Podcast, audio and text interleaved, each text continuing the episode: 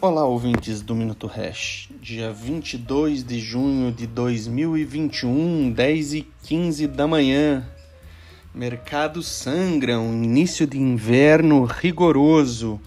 Temos no momento Hash 5 despencando, Bitcoin cotado a 30 mil dólares. E qual a mensagem que eu quero gravar para vocês hoje aqui? Isto não é novidade, é, quem já acompanha esse mercado há mais tempo sabe disso. Vivemos de ciclos.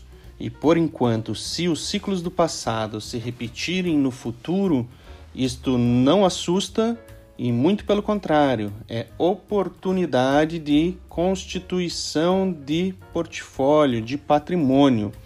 Até hoje, é, na história recente, mas na história do Bitcoin, ninguém, absolutamente ninguém, que pôde segurar por pelo menos quatro anos os ativos em carteira perdeu dinheiro. O que significa isso?